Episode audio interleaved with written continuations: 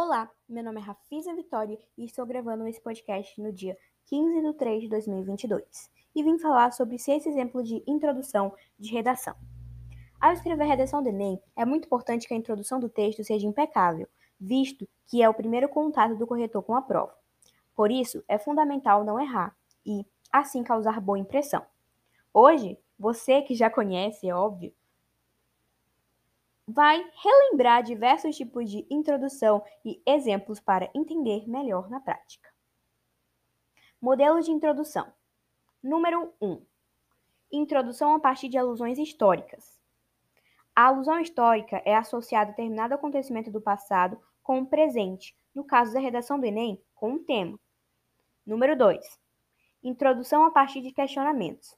Nesse caso, as primeiras linhas da introdução devem conter perguntas que tenham relação direta com o tema. Porém, atenção!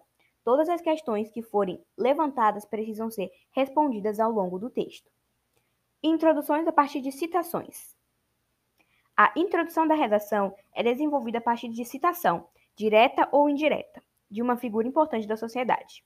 Lembre-se que a citação ou o autor da frase devem estar relacionados ao tema.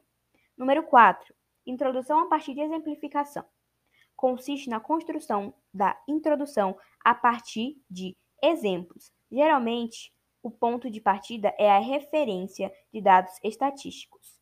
Fique atento em oferecer informações comprovadas depois de fazer afirmações sobre o assunto. Assim, seu posicionamento e sua argumentação ficam fortalecidos. Número 5. Introdução a partir de definições. Ao contrário do que muita gente pensa, a introdução que se utiliza na definição não é a cópia de texto do dicionário. Essa definição, na redação do Enem, é uma maneira de dar significado à palavra por meio de uma explicação breve. Número 6. Introdução a partir de comparações. A comparação de situações distintas e a análise crítica da semelhança ou diferença. É uma estratégia de introdução bem comum.